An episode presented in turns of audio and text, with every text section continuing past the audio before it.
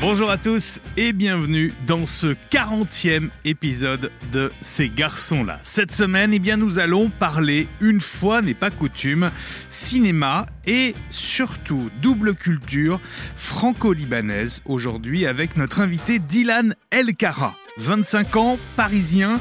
Il a grandi dans le Maine-et-Loire. Il est réalisateur de plusieurs courts-métrages dans lesquels il aime à explorer les thématiques notamment LGBT.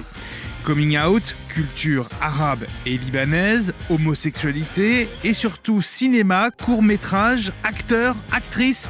Je vous souhaite une très très belle rencontre cette semaine avec Dylan Elkara, notre invité. Bonjour Dylan. Bonjour. Quel est le plus ancien souvenir que tu aies de toi étant jeune? Le plus vieux souvenir, je crois que c'est ma grand-mère. C'est ma grand-mère qui me faisait euh, ce qu'on appelait, euh, alors, ce que j'appelle tout en arabe. C'est du tout Du tout, ouais. C'est du euh, sirop à la mûre et à la framboise mélangé. Alors c'est un truc hyper épais. Genre quand tu mets le, le sirop dans l'eau, t'es obligé de prendre quelque chose pour touiller. Parce que sinon c'est hyper épais et c'est mon plus vieux souvenir de vraiment ma grand-mère au Liban qui faisait ça quoi. Et, à quelle occasion, euh, à quelle occasion tu, euh, tu, tu, mangeais ou tu goûtais à ce tout bah, quand j'y allais, en fait, et euh, depuis que je vais plus trop au Liban parce que, parce que voilà, ça coûte une blinde d'y aller. quand il y a quelqu'un qui vient du Liban, elle me ramène tout, elle, elle donne à la personne toujours une bouteille. C'est qu'elle qu'elle met du gros scotch dessus pour pas que ça fuit dans l'avion. Elle m'en ramène et. Et ça a quel goût ce, ce tout? Alors, tu vois le goût du diabète? Bah, je crois que c'est ça. J'ai jamais goûté le diabète. C'est ultra sucré? Ah ouais, c'est vraiment ultra sucré. c'est du sucre. Ah mais c'est une pâte de sucre. C'est que du sucre. C'est que du sucre. À la mûre et à la framboise, mais euh, je pense que tu en deviens vite accro. Une fois que tu y as goûté, tu peux pas. Enfin, quand je le fais goûter à tous mes potes, ils sont, ils sont très dégoûtés en mode Ah, mais c'est hyper sucré ton truc. mais, mais vous avez pas le goût des bonnes choses, en fait, c'est tout. Hein. Et t'avais quel âge euh, pendant ce petit souvenir-là? Je crois que j'avais genre 3 euh, ans, je crois, un truc comme ça. 3 ans et, je me rappelle pas avant en fait. C'est trop bizarre. et il y a trois, à, l'âge de 3 ans euh, tu, tu, tu, vivais quel type d'enfance? Alors moi euh, je vais te raconter ce que ce que me disait ma mère. C'est j'étais un gamin un gamin très calme. D'accord. Je parlais presque pas. Et ce qui est très drôle c'est que bah, tu l'es toujours. Alors euh, oui plus ou moins plus ou moins. Mais si tu veux quand quand j'ai commencé euh, bah, à naître littéralement, euh, c'est-à-dire que je, à la maison, on parlait arabe parce que ma mère voulait pas que je perde. Voilà la langue arabe euh, en étant en France. J'ai grandi en France pendant toute mon enfance. Voilà, quand on allait au Liban, c'était vraiment exceptionnel, quoi. Et quand j'étais à l'école, je parlais pas un mot de français. Ah ouais? Vraiment pas un mot de français. Et la maîtresse à l'époque avait dit à ma mère qu'effectivement, il fallait que je parle le français parce que bah, j'étais en France, donc forcément, la langue maternelle et la langue que j'allais le plus utiliser, ça allait être le français. Mhm. Donc il fallait que voilà, j'apprenne à pratiquer le français. Et, j'étais quelqu'un de très très calme, vraiment, je ne parlais pas. Mais, mais tes parents maîtrisaient le français ou ne le maîtrisaient pas? Ah, totalement. Totalement. Ma mère, elle est issue d'un bac, euh, d'un bac littéraire euh, français au Liban. Voilà, ils ont immigré en France. Euh, alors, je sais plus, je crois que c'était dans les années il me semble, dans les années 80, je crois, mhm. dans, euh, fin, euh, fin des années 80. Tu, donc, tu euh, sais pourquoi ils ont immigré en France? Alors, par rapport à la guerre, par rapport à la guerre, tout simplement, il y a eu la, une guerre civile qui a éclaté au Liban. Et mon père faisait partie justement de, de l'armée. Et au bout d'un moment, il a été obligé de d'immigrer en France parce que, parce que voilà, c'était c'était trop compliqué là-bas. Et, et, tu sais pourquoi la France? Parce que la France et le Liban, c'est une ancienne colonie française, donc c'était peut-être l'endroit le plus simple où aller. C'est-à-dire mmh. que au, Liban, si tu veux, les, les, enfants, quand ils arrivent à l'école, ils apprennent l'arabe, l'anglais et le français en, en, langue à, l'école. Donc, arriver en France, c'était un petit peu le, le chemin le plus facile, en mmh. fait. Et, et ils t'ont parlé de, de, de, tout ça, de, ces époques-là, de cette époque-là? C'est hyper tabou. Ah ouais? C'est quelque chose d'hyper tabou. C'est euh, Donc, tu grandis pas du tout avec ça, en fait? Ah non. Non, non, moi, je grandis pas du tout avec ça. Moi, je grandis avec. Euh, avec euh, cette culture libanaise qui est hyper ancrée parce qu'à la maison c'est des repas libanais tous les jours. Donc euh, je t'avoue, j'imagine que c'est j'imagine que c'est pas mal. Ah ouais, c'est pas mal, c'est pas mal. Bon, au bout au bout de 10 ans, t'en as un peu marre. T'es bien content de manger des frites et des steaks, mais euh, quand tu quittes le domicile, en fait, ça te manque et t'as envie de manger que ça. Du coup, quand tu sors avec tes potes en ville, T'as envie de te faire un Libanais. T'as envie de te faire un Libanais constamment, constamment, constamment. C'est ce que tu recherches aussi quand tu pars en voyage. Tu te dis, bah attends, je vais me faire un resto libanais. Là, récemment, j'étais euh, j'étais à Naples. Dans ma tête, c'était, il faut que je mange un resto libanais à Naples. Ah, c'est un peu bizarre quand même, on l'a pas fait. à Naples. Hein. On l'a pas fait, tu vois, mais voilà, c'est cette culture-là par rapport aussi à la culture, euh, culture en- en- telle quelle, euh, genre la, la musique, euh, le cinéma libanais aussi. Enfin, c'est ça a englobé tout ça et même Et ça t'a, ça t'a, ça t'a vraiment bercé. Mais alors, du coup, comment tu, comment tu gères ce problème? Parce que tu parles beaucoup du coup de l'arabe à la maison, euh, le français à l'extérieur. C'est pas compliqué, ça? Non, parce que euh, au final, euh, c'est deux langues maternelles, donc euh, tu jongles entre les deux. Tu, penses, tu penses en quelle langue je déjà? pense d'abord en français, généralement.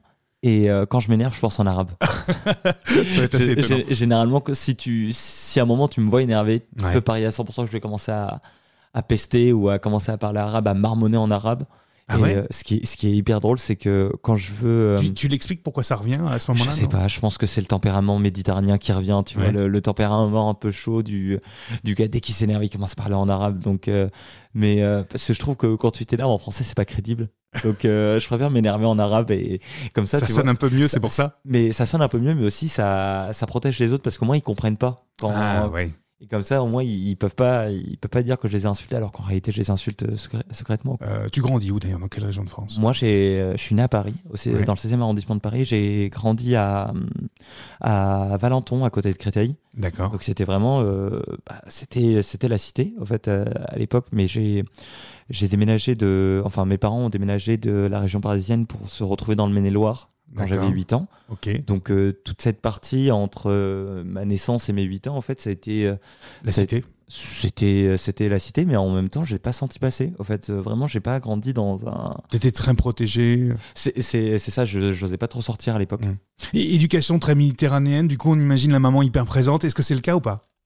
Alors hyper présente, mais à la fois, ma mère, c'était, c'est un modèle en fait, si tu veux, c'est, c'est un giga modèle de de générosité. Et même mes parents en général, c'est un giga modèle de générosité et de bienveillance et de toujours vouloir euh, aider les autres. Et euh, voilà, faut faire quand même attention, voilà, à soi. Mais euh, derrière, c'est si tu peux donner, donne. Voilà, mais fais attention quand même, quoi. Ah, D'accord, Vra- vraiment, vraiment ce modèle de générosité qui est là et, et Bah, qui fait partie de l'éducation. C'est surtout un modèle de bienveillance, je pense. Et, et- et ces premières années, donc, on, on imagine que c'est dans une cité, mais tu sens pas du tout passer, ce, passer tout, tout ça. Non, parce que comme euh, j'étais quelqu'un qui, euh, en fait, si tu veux, genre, je pense que j'a- j'avais deux copains, euh, un copain et une copine à l'époque. Tu vois, genre, je me souviens que mon, mon, pote, il s'appelait Xavier. Et la, fille, elle s'appelait Caroline. D'ailleurs, j'étais fou amoureux d'elle à l'époque. Ce qui est hyper drôle parce que, voilà, elle pas du tout, quoi. Et, euh, mais ça, c'est chez les enfants, c'est oui, voilà, toujours ça. Voilà, j'ai même été amoureux de ma, ma, ma maîtresse au bout d'un moment. donc- Oui, mais bon, ça, c'est voilà. tout le monde. C'est tout le monde. Mais j'avais, j'avais ces deux amis-là et c'était- c'est vrai que je restais beaucoup, euh, beaucoup dans ma chambre, au Ouais. final. Et euh, je sortais pas. En fait, c'est, hyper drôle parce que je voulais faire des métiers artistiques, donc Ouais. me mettre en avant aussi. euh, Tu au l'as, su- tu l'as su très tôt, ça? Euh, alors, moi, au tout début, je voulais être présentateur télé. C'est, hyper drôle parce que je. Alors, moi, j'étais, un fan de la Star Academy, donc, euh, et ma mère aussi. Et t'as- grandi dans ces années Star Ah, mais, Academy. mais j'ai hein. grandi dans, dans tout ce qui est Star Academy. Ma mère regardait la Starac, donc euh, forcément, euh, c'était de la variété française, c'était de la musique arabe en même temps à la maison. Et, et ouais, c'était. euh, c'est moi, je voulais, je voulais à la fois devenir présentateur télé et présenter des choses aux personnes et aux gens, mais à la fois, j'étais un peu introverti comme, comme gamin. Alors, est-ce que c'était bar- la barrière de la langue au tout début? Je Ça, pense ça, l'a- ça a été ça une barrière de la langue euh, Alors, quand, quand Jusqu'à quel âge à peu près? Parce que là, tu, on voit très bien que tu maîtrises parfaitement le français Ouais. sans, sans aucun accent, sans aucun accro, euh, etc. Mais ça, ça l'a été un, un temps? Je pense que ça l'a été jusqu'à jusqu'à ce que je rentre en, en- peut-être en CP. D'accord. Même un petit peu avant, en fait. C'est comme, euh, comme un enfant, c'est c'est hyper malléable en, en termes de langue. Et quand Mm. on veut apprendre des langues étrangères à des enfants, c'est le- dès le plus jeune âge. En fait, euh, alors que je ne parlais qu'arabe à la maison, quand, ma, quand j'ai commencé à apprendre le français, en fait, ça, ça a fait un peu l'effet inverse. J'ai perdu mon arabe pour que le français soit dominant. Et au final, quand je suis arrivé en CP, parler arabe, ça a été presque une langue inconnue, en fait. Ah ouais. Et ça a vraiment contrebalancé. J'ai dû tout réapprendre, en fait. Et, et- et maintenant, tu maîtrises euh, les deux sans aucun problème? Le français, je maîtrise totalement. Oui, mais j'imagine, on l'entend bien. paraît. Ça paraît logique. Euh, L'arabe, je le maîtrise à l'oral. Mais voilà, c'est un peu difficile des fois de temps en temps, mais voilà, je, je me débrouille euh, sans problème. Pour l'écriture, Ah, pour la L'écriture lecture, et l'écriture la lecture, on n'en parle même pas. hein. Ah, c'est difficile.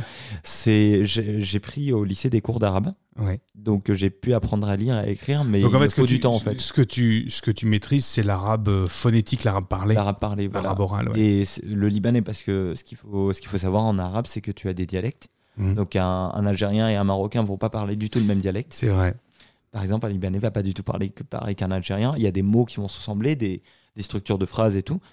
Mais euh, tu nous parles dans deux dialectes différents. Enfin, ça va être, euh, ça va être hyper compliqué euh, de se comprendre. Et, et comment t'étais avec les, les autres enfants? Est-ce qu'ils te voyaient d'ailleurs différemment? Je pense surtout, alors non pas en banlieue parisienne, mais plutôt à partir de tes 8 ans, quand tu arrives dans le, dans le Maine-et-Loire. Maine-et-Loire égale les Pays de la Loire, égale plutôt un département rural, même Mhm. si tu es peut-être dans une, dans une grande ville à ce moment-là. Comment tu le gères ça avec les autres enfants? Bah, ce qui est, ce qui est étrange, c'est qu'à Paris, j'étais relativement quelqu'un de calme. Et tu arrives Euh, là-bas euh, Et j'arrive là-bas, c'est tout l'inverse. Allez, C'est tout l'inverse. Je me souviens, c'est euh, mes amis d'enfance que je connais depuis maintenant 15 ans. Enfin, ça fait 15 ans qu'on se connaît et qu'on se côtoie. ouais, Et euh, qui me disait que mon premier jour d'école, c'était en CE2, je crois. ouais. CE2, je devais avoir ouais, 8 ans, un truc comme ça. J'arrive et je fais un exposé sur le Liban pendant une heure. Vraiment. Mais c'est génial. Bah oui, mais j'ai une aisance de parole devant, devant les autres. Je me dis d'où ça sort, quoi. Et, est-ce que tes rêves changent? Parce que tu nous as dit, j'aimerais bien être euh, à l'époque présentateur télé, euh, je regardais la Star Academy, donc j'imagine que Nikos, ça fait partie de, Ah oui. de tes modèles. D'autant plus que Nikos, lui aussi, a une double nationalité, une culture Mmh. grecque, donc euh, c'est aussi un rôle modèle. Ça, c'est important, ça, pour se construire. Des rôles modèles. Ouais, ouais Ni- Nikos, euh, si tu veux, en fait, c'est. C'est même en dehors de Nikos, c'est les présentateurs télé en général qui Ouais. ont été des modèles parce que Parce qu'ils sont face à la caméra, parce qu'ils affirment ce qu'ils sont. Ben, en fait, c'est parce qu'ils s'affirment, en fait, tout Ouais. simplement. Et je pense que, je pense que ça a été, euh, ça a été là le fait de, de vouloir se mettre en avant, pas pour, par, euh, par ego, en fait. C'est juste euh, parce qu'ils n'ont pas peur, en fait. Je pense que c'est c'est ça, c'est la peur, en fait. Derrière qui régit tout ça, c'est le fait de ne pas avoir peur de parler devant des gens parce que c'est très compliqué de, de quand tu arrives devant, Ah oui, bien devant sûr. une foule, de savoir prendre la parole et d'avoir euh, une aisance. Alors, tu as, jou- tu as toujours un petit stress au début, c'est normal, voilà. Bien sûr. Voilà, mais euh, je trouve que chez eux, justement, alors peut-être que c'est des façades et peut-être qu'en réalité c'est des personnes très timides dans la, dans la vie, mais je les admire pour ça. Qu'est-ce qui t'attire dans ce milieu de visuel Parce que euh, faut être euh, franc aussi, c'est aussi un milieu de pute, hein, de requins, de tout ce qu'on veut.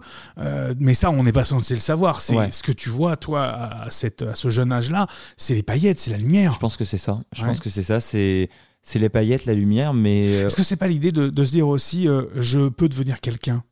Et, et peut-être aussi rendre fier mes parents? Je pense que c'est plutôt ça. Ouais, c'est ça plutôt est rendre fiers les parents, tu vois. Et t'as des rêves à cette époque-là qui ont changé peut-être en cinquième, euh, quatrième Et tu sais, ça tombe bien que tu parles de la cinquième, Ouais. parce que c'est là où justement tu as eu le point de bascule. Bah ouais, ouais. C'est là, en fait, euh, c'est Parce que le, point de bascule, il est, il est lié à quoi? Des fréquentations différentes, un nouvel établissement scolaire alors c'est je venais de rentrer, au, je venais d'entrer au collège. Et, Ouais, le sixième, ouais. Ouais, sixième et et je m'étais, euh, je me souviens que quelques mois auparavant, j'avais pris la caméra de mon père et j'avais, j'avais c'est un vieux caméscope. euh, Ouais, en qui 8 fon- mm. Ouais, euh, je sais même pas, ça fonctionnait à cassette, je sais même pas, je pourrais même pas te. Oui, bah à l'époque, c'était ça. c'était ça. Je, je- je- voilà. Et euh, je m'amusais à accrocher des ficelles avec mes jouets et les faire bouger, à les filmer, à faire des voix différentes. Tu jouais, tu jouais avec quoi d'ailleurs à l'époque? Moi, c'était euh, c'était beaucoup de Toy Story, beaucoup de. J'étais fan de Peter Pan. Ouais. Et c'était, mes parents m'avaient acheté un, un énorme bateau pirate de Peter Pan qu'il fallait construire. Enfin, il avait payé je sais pas combien juste pour. Ah. T'étais vraiment très très gâté. Ah quand même, hein. oui, oui, Ouais. j'allais me plaindre. J'avais- Et le Dylan de l'époque, il est, il est comment avec les autres enfants? C'est celui qui fait rire, mais celui qui qui, qui fait qui fait le clown quoi. Ouais. Qui, qui fait le clown, mais euh, voilà, qui a envie euh, qui a envie que tout le monde l'aime, tu vois. Et, euh, Et est-ce que tout le monde l'aime? Je sais pas si tout le monde l'aime, mais tout le monde le, le prend pas forcément au sérieux à l'époque. et, et la double culture, là aussi, elle, elle joue en ta faveur? Jamais elle ne te dessert? Non. par rapport à, à ton entourage? Ja- jamais. Jamais. euh, voilà, c'est. Même, euh, même aujourd'hui, elle est, elle est toujours très présente et je suis très fier d'avoir cette double culture-là. Mm. Et, et euh, je pense que plus tard, là, je la mets pas trop trop en avant, malheureusement. Mais je pense que plus tard, je la mettrai beaucoup, beaucoup plus en avant. Voilà. Dans tes productions cinématographiques, Ah par oui, exemple totalement. C'est totalement. quelque chose que tu as envie de faire ressortir Totalement. C'est. c'est c'est quelque chose qui fait partie de moi et qui je peux pas je peux pas le nier. Tu, tu crois qu'on on, on en sait malheureusement trop peu sur la culture libanaise et, et arabe en règle générale en France? Je pense que je pense que ouais. Je pense que ça c'est c'est tellement une belle culture et c'est tellement euh, c'est tellement quelque chose de vaste Mm. et de en fait la, la culture libanaise la culture libanaise je la vois vraiment comme quelque chose de d'ensoleillé en fait c'est vraiment quelque chose de voilà c'est ça te donne le sourire c'est t'en parles avec le sourire et tout et euh, C'est ensoleillé, c'est fleuri, c'est sucré, voilà, c'est ça c'est les rafraîchissant quand il le faut. C'est un voyage en Méditerranée, quoi. ouais Ouais. totalement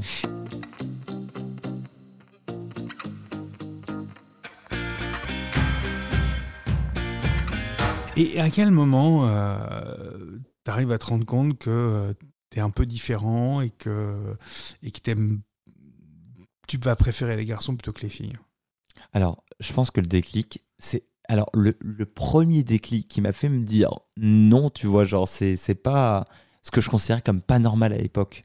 Oui, ah, parce que c'est ça. hein, je- C'était pas normal pour moi à Bon, l'époque. voilà, moi c'est pour ça que je dis le mot différent, mais même si pour moi il n'y a pas Alors, de différence. il n'y a pas de différence, c'est tout à fait normal, mais dans, dans ma. Et tête. toi, tu t'es dit à l'époque, il y a- il y, a un truc qui est pas normal. Il y a un truc qui. Tu t'es dit, y a, y a- je suis pas dans la normalité, dans la Ouais. norme. C'est hyper drôle. C'est Zac Efron dans High School Musical 2. Ah ouais? Ah ouais, ah ouais. Je... La, la Là, scène- tu crushes. Ah ben, je crush à 3000%. Je Ah crush ouais. à 3000%, je comprends pas. Et t'arrives m'atteint à, pas, en à en parler à, à tes parents parce que, euh, attends, là, la double culture euh, franco-libanaise, euh, là, je commence à avoir très peur. Ouais, là, là, en fait, euh, si tu veux, quand, quand j'ai décidé d'en parler, j'en parle d'abord à ma mère. Ouais. Et j'avais pas le, le courage, au fait, de lui en parler en face. Donc, j'envoie un SMS. D'accord. Et je pensais que, comme avec mes amis, ça s'était hyper bien passé. Ça et se que- passerait hyper bien avec euh, Tama. Et ben, en fait, tout l'inverse. En fait, malheureusement, je, lui pardonne aujourd'hui totalement d'avoir eu ces mots très compliqués et ces mots très très durs parce que euh, voilà, c'est c'est pas dans son éducation, c'est pas dans sa culture et et voilà, elle s'en est rendue compte après par la suite qu'elle avait eu des mots très compliqués et là je ne lui en veux pas du tout. Voilà, c'est le temps de faire un cheminement, c'est c'est dans la, dans la culture libanaise, c'est pas normal en fait. C'est Mm. c'est une maladie, c'est il faut aller voir un médecin, faut voilà, ça te féminise alors qu'en réalité tu ne perds rien à ta masculinité et ça voilà, Clairement toujours pas. voilà, ça- tu perds rien à ta masculinité et ta part de féminité qui est en, en toi parce que pour moi tu as une part de masculinité et t'as pas une part de féminité en toi. Donc c'est tout à fait normal. Mais t'en perds rien et ça ne change pas qui tu es. Mais c'est vrai que pour euh, Ça vous éloigne? Pas tant que ça. Pas tant que ça. Je pense que à l'inverse ça nous ça nous a- ça nous rapproche. Avec le temps, ça vous a rapproché. Ouais. Ouais, parce que Et là, t'as parlé de ta maman, mais t'as pas parlé de ton papa. alors mon mon père ça a été beaucoup plus tard, c'est-à-dire que Pourquoi tu, tu décides pas de lui en parler tout de suite? Ta maman te le déconseille ou? Alors c'est je pense que ça se fait pas en, en de- en dehors de, de- du du, euh, du fait que ça soit déconseillé par ma mère, parce que évidemment elle était là en mode n'en parle pas à ton père et tout. Hmm. C'est moi qui me l'interdis parce que je sais pertinemment Ça que ça va pas, ça va pas passer.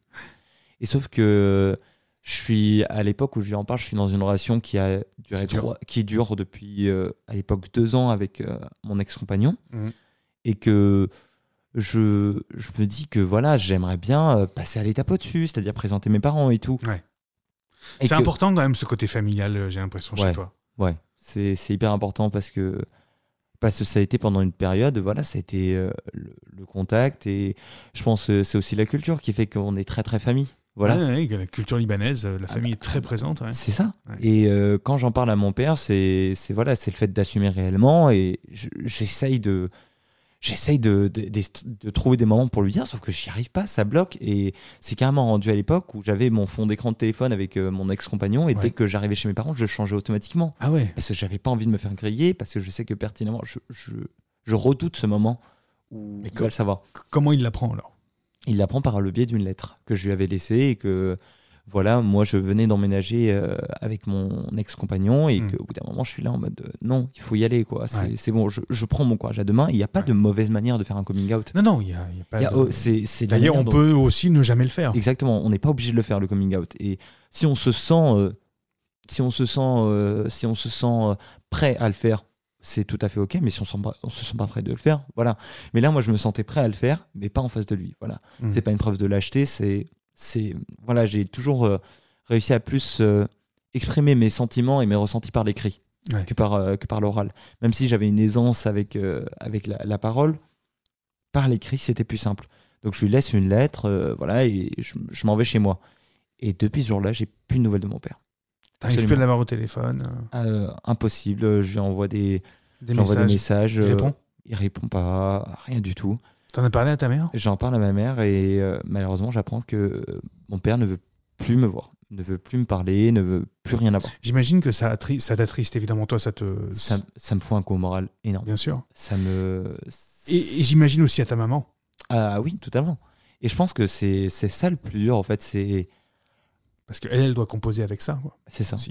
C'est ça. Et si j'avais un regret de aujourd'hui, ça serait de pas l'avoir préparé à ça parce que c'est ultra compliqué. Et à l'époque, euh, le, le plus compliqué, c'est de se dire que comme j'ai plus le droit de mettre les pieds à la maison, comme il ne veut Ah. plus me parler, T'as plus le droit d'y aller. ah non, j'ai plus le droit. Comment tu fais pour voir ta mère? Alors on se voit en dehors, on se voit, voilà, il n'y a, il y a aucun problème. Mais là, c'est Elle, pour elle, c'est bien passé. pour elle, ça passe. Ouais. Maintenant, ça, ça passe mieux. C'est, c'est, on va dire que ma mère, c'est, c'est plus qu'un modèle parce que elle a, c'est quelque chose qui n'était pas dans son éducation. Mhm. Elle a dû apprendre à faire avec. Elle a dû l'accepter. On te sent très ému quand tu parles. Euh, oui, totalement, parce que c'est, c'est, c'est un modèle de, de bienveillance et c'est un modèle de, de générosité et de, de gentillesse. Tu lui dois beaucoup. En fait, je pense que je pense que si euh, aujourd'hui j'essaye de d'être gentil avec tout le monde, d'être généreux, c'est avant tout parce que c'est ma mère mon modèle, au fait, tout simplement. Et euh, quand il y a eu ce, ce passage-là où il y a eu un- on a coupé les ponts avec mon père, voilà, c'est le plus dur, ça a été de laisser ma mère là-dedans et laisser ma petite sœur là-dedans en mode mais qu'est-ce qui va se passer? Qu'est-ce que qu'est-ce qui va être raconté par la suite sans que je sois là pour euh, pour imposer ma, ma version des faits quoi? Et si tu pouvais lui, lui, lui parler là maintenant, si tu pouvais vraiment t'adresser à lui, qu'au final ça sert à rien de d'être euh, en fait au, au final on si, si on a aimé quelqu'un on l'aimera toujours et qu'importe euh, qui elle est au fait genre euh, son l'é- l'ego et en fait l'éduca- l'éducation ça se fait toute sa vie et je pense que il y a pas de y a pas de difficulté à, à aimer quelqu'un et qui plus si c'est c'est son fils en fait je pense que au final son fils il est toujours là et il bougera pas quoi t'aimerais qu'il change d'avis, qui Forcément, forcément. Et actuellement il il te manque quelque chose? bah, moi j'ai grandi avec une figure paternelle toute, euh, toute mon enfance et forcément ça a été. Mm. Mon père c'est un modèle aussi, c'est un modèle de droiture, c'est un modèle de, persévérance et de travail, voilà. Mm. Et euh, je, je pense que c'est ça, c'est. c'est- il, il manque un maillon à la chaîne, quoi. Ouais. Et forcément, au final, euh, voilà, c'est. Je sais qu'il est là et que. Mais là, c'est vrai que quand je fais des choses, quand je suis content de d'un exploit que je viens de faire, de si je viens de trouver un nouveau boulot ou si je viens de faire un nouveau film, j'aimerais bien qu'il les voit, quoi. J'aimerais bien qu'il le voit. Et je sais qu'indirectement, il le voit par. Tu euh, crois? je, je pense, c'est. tu peux pas oublier quelqu'un comme ça, c'est pas possible. et, et pourquoi tu veux pas y aller, euh, frapper à la porte et Parce que je, je sais que la porte, elle s'ouvrira pas. Je sais parce que c'est, c'est, c'est de l'ego, c'est de la fierté. C'est, je pense que j'en ai aussi. Enfin, si, euh, si, un- si du jour au lendemain, je voyais, euh, je voyais mon père débarquer, je pense que j'aurais, tu sais, le, le petit mouvement de recul à me dire. bonhomme quoi. Ouais, le- tu sais, la bonne fierté Ouais, libanaise. attends, attends, deux secondes. Ouais, c'est. Ouais. Mais je pense qu'au final, en fait, euh, j'ai espoir, en fait. Mm. J'ai espoir et je pense que l'espoir, ça réagit un petit peu ce- qui je, qui je suis actuellement et ce que je fais au travers de, de mes films, c'est qu'il y a toujours de l'espoir quelque part.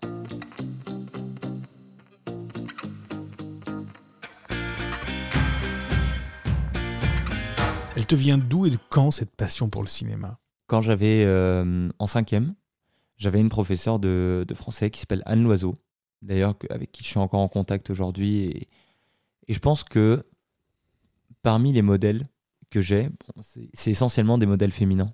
Ouais. Ça a été ma mère, mais c'est aussi cette femme. Mhm. Euh, c'est ma prof de français en cinquième et euh, elle illustre chacun, chaque fin de ses cours par un extrait de film. D'accord. Et euh, à l'époque, j'avais, euh, comme je disais, les, les petits jouets qui se baladaient avec la caméra. Et, euh, et tout d'un coup, elle décide de nous emmener sur un plateau de tournage dans le cadre du festival Premier Plan à Angers, Ouais. qui est le festival du premier film européen.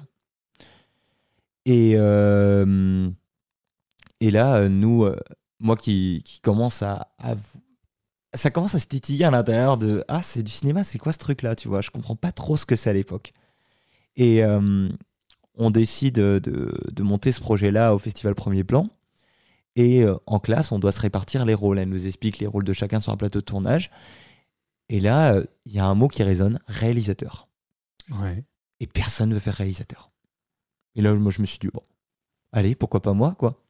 Donc, je me retrouve à être apprenti réalisateur là-dessus et à être accompagné d'un- vrai réalisateur, Ouais. d'un réalisateur professionnel sur ce plateau de tournage-là. J'arrive et c'était sur une journée complète et en gros, on était deux par, euh, en binôme par poste. Ouais. En gros, moi, j'étais réalisateur le matin et l'après-midi, j'étais sur un autre poste. Sauf qu'il y a eu une erreur. L'après-midi, je n'étais sur aucun poste. On était sur un véritable plateau de tournage qu'on avait. euh, Oui, c'était un vrai. un, un vrai plateau de tournage avec un scénario qu'on avait écrit. Mm. C'était une scène de deux minutes, voilà. Et en fait, le matin, je dirige avec, euh, avec le réalisateur. J'aime bien et tout. Je, je trouve ça trop, trop bien. Et l'après-midi, je me retrouve à- au milieu de ce plateau de tournage avec des, des projecteurs partout, des gens qui s'agitent. Et genre, là, je imagine un enfant de, de 12 ans, donc pas plus haut que 1m, 1m30, 1m20, qui se balade au milieu de tout ça, qui lui paraît immense. Tout ça lui paraît immense, vraiment. Il se retrouve au milieu de tous ces projecteurs, tout ça. Et tout d'un coup, c'est c'est si- silence, silence plateau et tout le monde se tait. Action, et là, la magie opère. Et là, les, les étoiles dans les yeux de se dire, mais c'est quoi tout ça? Et le gamin qui, qui se balade de poste en poste, qui pose des questions à tout le monde, aux électros, aux ingénieurs du son. Il y avait même carrément dans une pièce à côté des gens qui faisaient des bruitages en direct. Et là, je me, et là à ce moment-là, je me dis, je me, je me rappelle que c'est à ce moment-là, au milieu d'un plateau, que je me suis dit, je veux faire ça plus tard. Mais il n'y a pas d'école, en tout cas, il y a des écoles de cinéma, mais toi, t'en fais pas. Non, Tu décides d'apprendre sur le tas, d'apprendre tout seul, malgré moi. malgré toi. Malgré moi, c'est-à-dire C'est-à-dire C'est- c'est- C'est-à-dire que quand j'arrive au lycée, j'ai des ateliers cinéma et, et voilà, là intervient un deuxième modèle qui est Frédéric Biron, qui est une, ma prof d'histoire-géographie à l'époque. Mhm. Et d'ailleurs que Frédé- Frédéric, euh, je l'appelle Fred, ce qui est très drôle, c'est qu'on est resté en contact avec Fred et qu'elle est devenue la première assistante réalisateur de mon dernier film. Ah ouais. Donc ça a été un- une boucle. Elle m'a donné envie de faire du cinéma, elle aussi. Et au final, c'est, elle a travaillé avec moi. Donc c'est une boucle et c'est, je suis très ému quand j'en parle. C'est que, voilà, c'est, Tu t'entoures de gens de tous âges c'est ça. et de tous horizons. Je- parce que j'ai envie d'apprendre, en fait. Ouais. Parce que j'ai envie d'apprendre et que je pense que les personnes plus jeunes comme les personnes plus âgées peuvent euh, tous nous apprendre. Tu as beaucoup exploré cette thématique de l'homosexualité dans Ouais. tes films. Est-ce que c'est parce que toi, tu t'es révélé sur le tard aussi que tu as voulu l'explorer justement dans tes films? Ça a été, le cas. Ça a été, ça a été ce cas-là de, de effectivement, c'est, c'est un exutoire. C'est euh, ce que je n'osais pas me dire et dire aux autres, je le disais au travers de films. Et, et c'est marrant parce que dans le dernier, Fortissimo également, et on mettra le lien euh, en description euh, du podcast pour voir justement le, le- le film, euh, c'est marrant, là aussi tu, tu explores cette thématique-là de l'homosexualité, mais d'une façon très différente sur, le- celle, sur, sur l'angle de la mémoire, du souvenir et de la vengeance. De base, Fortissimo, de base, ça devait même pas traiter de d'un rendez-vous galant entre deux hommes. Et pourtant, c'est bien deux hommes, deux comédiens dans un huis clos. C'est bien deux hommes. Alors c'est un concours de circonstances, Mhm. mais au final, ça apporte une toute autre dimension au film. Vraiment, c'est c'est Ah oui. C'est un on- film de c'est ba- 14 minutes. C'est banalisé au fait. Là, on Bien le sûr. banalise vraiment. Et euh, je pense que depuis, euh, alors j'en ai j'en ai fait j'en ai fait euh, quatre des films où il y a des personnages LGBT. J'en ai même fait. Attends, attends, attends, attends que je réfléchisse. Ouais, j'en ai fait quatre. Et pff, au début, c'était vraiment de la revendication. C'est du Ouais. coming out. C'est agité le drapeau, quoi. voilà, j'ai agité le drapeau. Au final, ça en devient pas le sujet. Hmm. Et je trouve ça encore plus important. Parce Ouais, que clairement, c'est pas le sujet. hein. c'est pas le sujet et je veux pas que ça en devienne le sujet. Je veux plus que ça en devienne le sujet parce que c'est c'est c'est rendre visibles les personnes LGBT mais sans justement dire regardez ils sont LGBT, tu vois, c'est regardez ce sont des personnes comme nous euh, comme toi, comme moi, comme nous en fait et tout simplement en fait. Et- ça, ça permet la banalisation, en fait, tout simplement. Et dans le choix de tes comédiens, est-ce que c'est important pour toi qu'une personne, euh, un rôle LGBT à l'écran, soit tenu par quelqu'un d'LGBT réellement? Non. Non. Pour, pour moi, c'est pas important parce que. Parce que. En Ou tant qu'un- personne. ou qu'un acteur trans joue le rôle d'un personnage trans, par exemple? Alors, je trouve ça important quand même que euh, un acteur euh, trans joue un personnage trans, mais aussi, ça peut- c'est tout aussi important que un acteur trans Puis-je Bah, jouer le, rôle d'un homme cis Mais oui, totalement. ou D'un personnage cis. Totalement, parce que le, principe d'un d'un acteur, c'est de, c'est de jouer, c'est de faire semblant, de, voilà, de, de, de- de- ce qu'on appelle la méthode d'Hydros, c'est le, le comédien joue tellement bien, enfin fait tellement semblant d'eux qu'il y croit lui-même en fait. Mm. Et, euh, et voilà, c'est important aussi de, de ne pas catégoriser les comédiens. Voilà, c'est ce n'est pas parce que voilà tu tu es un, un homme euh, un homme de cité euh, arabe que forcément tu vas jouer la racaille. Non, voilà, on on n'est pas. en- Moi, je, je suis pour totalement le fait que alors sur des sujets, des thématiques, par exemple sur des par exemple sur des personnes trans, que le film soit fait avec des personnes concernées. Voilà que ça un- à, tous les à toutes les étapes de la production et de la préparation, c'est-à-dire qu'au scénario, au tournage, qu'il y ait des personnes concernées, parce que ça permet, ça permet voilà de Une meilleure inclusion une meilleure inclusion et, Et de, puis une de meilleure ne pas dire compréhension, n'importe- et de voilà ne pas ça. dire n'importe Ouais. quoi surtout. Rien de mieux que des personnes concernées par le sujet et qui ont par le vécu. ouais. qui ont un vécu pour être juste en Mm, fait. mm, mm. Sur les comédiens, je- pour moi, on ne choisit pas un comédien sur son origine, sur son, sur son orientation sexuelle ou sur son genre ou sur ses préférences politiques. On choisit un comédien par, par rapport à son talent en fait Bien sûr. et par rapport à ce qu'il ressent et ce qu'il nous fait ressentir. Quand je choisis des comédiens, c'est avant tout au feeling. Je je veux pas choisir parce que c'est une personne euh, c'est une personne blanche, une personne cis, une personne trans, une personne LGBT plus euh, une personne noire. Je, je- ça vraiment, je m'en fiche.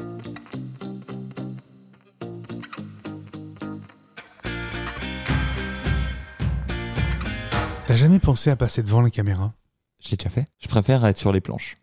C'est-à-dire? Je préfère euh, je, préfère faire du théâtre Ah ouais? largement. Qu'est-ce qui change entre le théâtre et le cinéma? L'adrénaline, Ouais. l'adrénaline, le le pas le droit à l'erreur, Le contact avec. euh, le contact avec le public et, Et pourtant, tu t'es pas, t'as pas, pas choisi d'être metteur en scène de théâtre. T'as choisi réalisateur. J'ai choisi réalisateur, mais aussi comédien. C'est, j'ai fait une formation au conservatoire de Tours, Ouais. Où j'ai, euh, où je suis sorti diplômé. Et euh, c'est quelque chose que Donc tu envie. peux jouer aussi. euh, Tu sais jouer. Je sais pas si je sais jouer, mais j'ai envie. T'accepterais aussi. euh, j'accepterais, ouais. Je me dis pourquoi pas. C'est-à-dire que j'ai eu une formation, Ouais. il faut qu'elle se complète, et je pense que tu apprends tout le temps. Oui, bien sûr. Et mais c'est en pratiquant qu'on apprend aussi. Mm. Donc j'ai envie de, de jouer. Je sais pas si c'est sur mes propres projets, je sais pas si je pourrais. Justement, tes projets, c'est quoi? Une comédie musicale. C'est vrai? J'ai envie- je, je suis inf- je, je, je mange de la comédie musicale, je mange tout Ah le temps, ouais? je respire comédie Ça, musicale. c'est l'effet High School Musical. ah, je pense que c'est l'effet Broadway tout simplement. c'est l'effet Zac Efron. C'est l'effet c'est l'effet Zac Efron. Mais euh, c'est j'ai envie de faire une comédie musicale parce que pour moi la comédie musicale, la comédie musicale c'est le graal absolu pour un réalisateur. Alors après, on va se poser une question très simple. Est-ce que la France est prête à une comédie musicale à la Broadway? Je pense que la France, elle est. Il faut, il faut forcer. Il faut, il faut y aller. Si Est-ce euh, qu'on trouve les financements dans ce cas-là? C'est difficile. Hein quand on veut, on peut. ouais. Je, je suis sûr et certain que si on arrive avec, euh, avec, euh, je pense, je pense que pour moi le, le- la, la meilleure des options c'est le culot. Et il faut y aller. Il faut, faut prouver par A plus B que oui, ça peut marcher. Et pourquoi ça marcherait aux États-Unis? Pourquoi ça marcherait dans les autres pays? Pourquoi pas en France, en fait? Quels sont les films qui t'ont euh, qui t'ont formé, qui t'ont qui t'ont marqué, qui font que t'es là maintenant? Le, le film qui pour moi a été le plus formateur pour moi, c'est Demoiselles- fondateur. Ah, ben, Les Demoiselles de Rochefort de Jacques Demy. Ah ouais? Ah, On est sur une comédie musicale. On est sur une comédie musicale. Les, les- c'est le seul film, pour moi, où je ne trouve aucun défaut.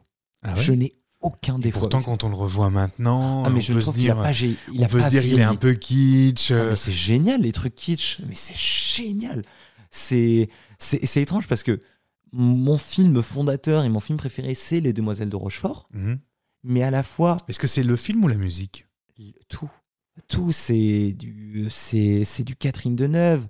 C'est oui, ça c'est Catherine Deneuve. C'est oui. l'effet Catherine Deneuve, c'est l'effet. Jacques Perrin, c'est c'est la musique de Michel Legrand, c'est la mise en scène de Jacques Demy avec ses costumes, c'est c'est c'est- décors. c'est grandiose. En fait, c'est pour moi grandiose.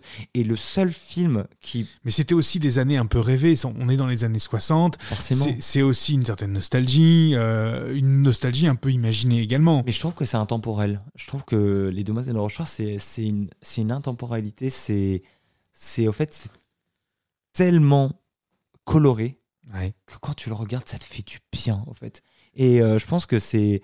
En fait, Les Demoiselles de Rochefort, ça m'a émerveillé. Et je pense que l'autre film qui m'a, qui m'a vraiment, mais là, fait pleurer, mais d'admiration. J'ai, pendant tout le film, je suis allé le voir sept fois au cinéma, c'est pour dire. hein. C'est The Greatest Showman avec Hugh Jackman, Zac Efron, toujours Zac Efron, on, on revient Ouais, toujours à lui. beaucoup de Zac Efron. ouais, il y, avait Zendaya, il y avait Michelle Williams et tout. C'est un film qui est beaucoup plus récent. Là. Ouais, beaucoup plus récent. Mais ce film-là a réussi à me faire pleurer d'admiration parce que je me suis dit devant ce film-là, c'est ce cinéma que je veux faire, c'est cette mise en scène, c'est ces décors, c'est ces costumes, c'est ces chansons. Et On est très loin, c'est marrant parce qu'on est très loin du cinéma euh, français avec euh, des succès au box-office mais francophones. Alors on est très loin des grandes comédies. Alors je pense à Bienvenue chez les Ch'tis et autres et Mm. tout ce qui est dans, dans cette lignée-là. Qu'est-ce qu'on a fait au bon Dieu, etc. Et puis on est loin aussi du cinéma français plus expérimental euh, qu'on peut retrouver dans, dans les salles. C'est marrant, toi tu te classes tout de suite dans un cinéma qui est plus un cinéma très visuel, très graphique, très musical également. mais c'est ce que c'est ce que je veux moi à force. Le dernier film que tu as été voir au cinéma Alors moi j'ai été à un festival de court métrage D'accord. récemment, donc j'ai vu beaucoup de courts métrages au cinéma. Je peux te dire le dernier film que j'ai vu, c'était Athéna sur Netflix. D'accord, ok. Donc visuel, on y est là. Là, Ouais. c'est des longs plans séquences, c'est des c'est impressionnant visuellement et c'est tu regardes le making of de ce de ce film là, c'est une dinguerie. Le film français qui t'a le plus marqué? 120 battements par minute et les demoiselles de Rochefort. 120 battements par minute, j'ai j'ai terminé la séance. En pleurs? Ah, mais j'étais en j'étais en sanglots et vraiment ce le- quand le gé- générique est apparu, c'est la première fois que j'ai vu ça dans une salle. C'est il n'y a pas eu un bruit dans la salle et personne ne s'est levé jusqu'à la fin du générique. Vraiment, on n'a pas bougé. Je me suis retrouvé à me redresser sur mon siège et vraiment à ne pas bouger en fait. L'acteur français que tu aimerais avoir devant ta caméra? L'acteur ou l'actrice? Les deux. L'acteur? Ah bah c'était c'était Gaspard Ulliel à l'époque. L'actrice? Isabelle Nanty. Et l'acteur euh, encore vivant malheureusement pour Gaspard. Je veux Jonathan Cohen. Oh non non non pardon, Edouard Baird. Je veux Édouard Baird. Édouard Baird. Parce que je trouve que il est euh, tu écoutes sa voix, il pourrait t'énoncer la recette du cassoulet, tu trouverais ça sexy au possible. É- Édouard Baird, je, je trouve que c'est un génie. Oui, parce que finalement le cinéma c'est euh, de la radio avec de l'image finalement, non? C'est je sais pas si c'est de la radio avec de l'image. Je pense que le, le cinéma c'est un mélange de de tout tout- tous les arts possibles. Ça peut être de la peinture, ça peut être de la musique, ça peut être de, de, de- de la radio. Mais je pense que c'est le, le cinéma, c'est le souci du détail à l'image. Et ton prochain film il parle de quoi? Je sais pas si je peux en parler. Si, Ah si. si, elle est. J'ai envie que vraiment que le prochain. En fait, j'ai été baigné dans, dans, dans la culture de la comédie musicale, mais aussi du cinéma d'horreur. Mhm. C'est mon réalisateur préféré, si tu veux, c'est James Wan. Donc Il y en a un peu dans Fortissimo quand même, il y a un peu Oui. d'effet spécial. oui, mais euh, c'était James Wan avec ses, ses Dead Silence, ses Conjuring, ses Insidious, ses- et voilà pour moi c'est un maître du cinéma d'horreur et Mm. voilà. J'ai été, été baigné aussi dans tous les films slasher movie des années, des années 70-80, tous les Halloween, les Vendredis 13, souviens-toi l'été dernier, voilà. Et Film d'horreur alors. Ouais, un, un gros fan de films d'horreur. C'est j'en mange à l'appel aussi. Le film que tu n'accepteras jamais de faire. C'est c'est plutôt un, un- un style de cinéma, c'est le documentaire. Je me sens pas capable actuellement Mm. de faire un documentaire. Ouais. Mais tous les genres de films, j'ai envie de le faire. Le- L'expérimental, c'est compliqué. L'acteur ou l'actrice américaine que tu aimerais faire tourner? Meryl Streep. à fond? Ah, Le diable s'habille en Prada? Ah mais non, non, non, Mamma Mia. Oui. Mamma Mia, mais le diable Comédie musicale encore. Oui, encore comédie. Mais Meryl Streep, c'est. euh, Je, je pense que, que Meryl Streep est, est, au, est au cinéma ce que Picasso était à la peinture. C'est c'est génial. C'est Cette femme me fait, euh, me fait avoir des étoiles dans les yeux. C'est. ah, si je devais avoir un acteur, ça serait. ah, bon, alors là, c'est c'est un peu biaisé, mais Tom Holland, j'aimerais beaucoup l'avoir. Mais parce qu'il est très très beau. On se demande pourquoi. Oh, tiens, on se demande pourquoi.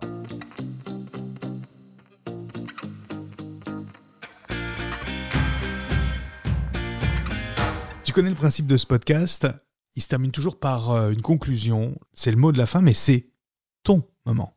Alors, je ne sais pas si la longue tirade, j'en serais capable. Mais je pense que là, si j'avais un message, je le destinerais à tous tous les petits. euh, S'il y avait des petits Dylan, tu vois, dans, autour de. et qui écouteraient un jour, c'est ne perds pas espoir, bats-toi pour ce que t'aimes. Parce que mm, là, je vais ressortir une phrase que Dumbledore sort dans Harry Potter. Parce qu'on peut trouver la lumière, la lumière même dans les moments les plus sombres. Il suffit juste d'allumer la lumière. Et t'as réussi à l'allumer la lumière? J'essaie de relier les fils. Merci beaucoup, Dylan. Merci.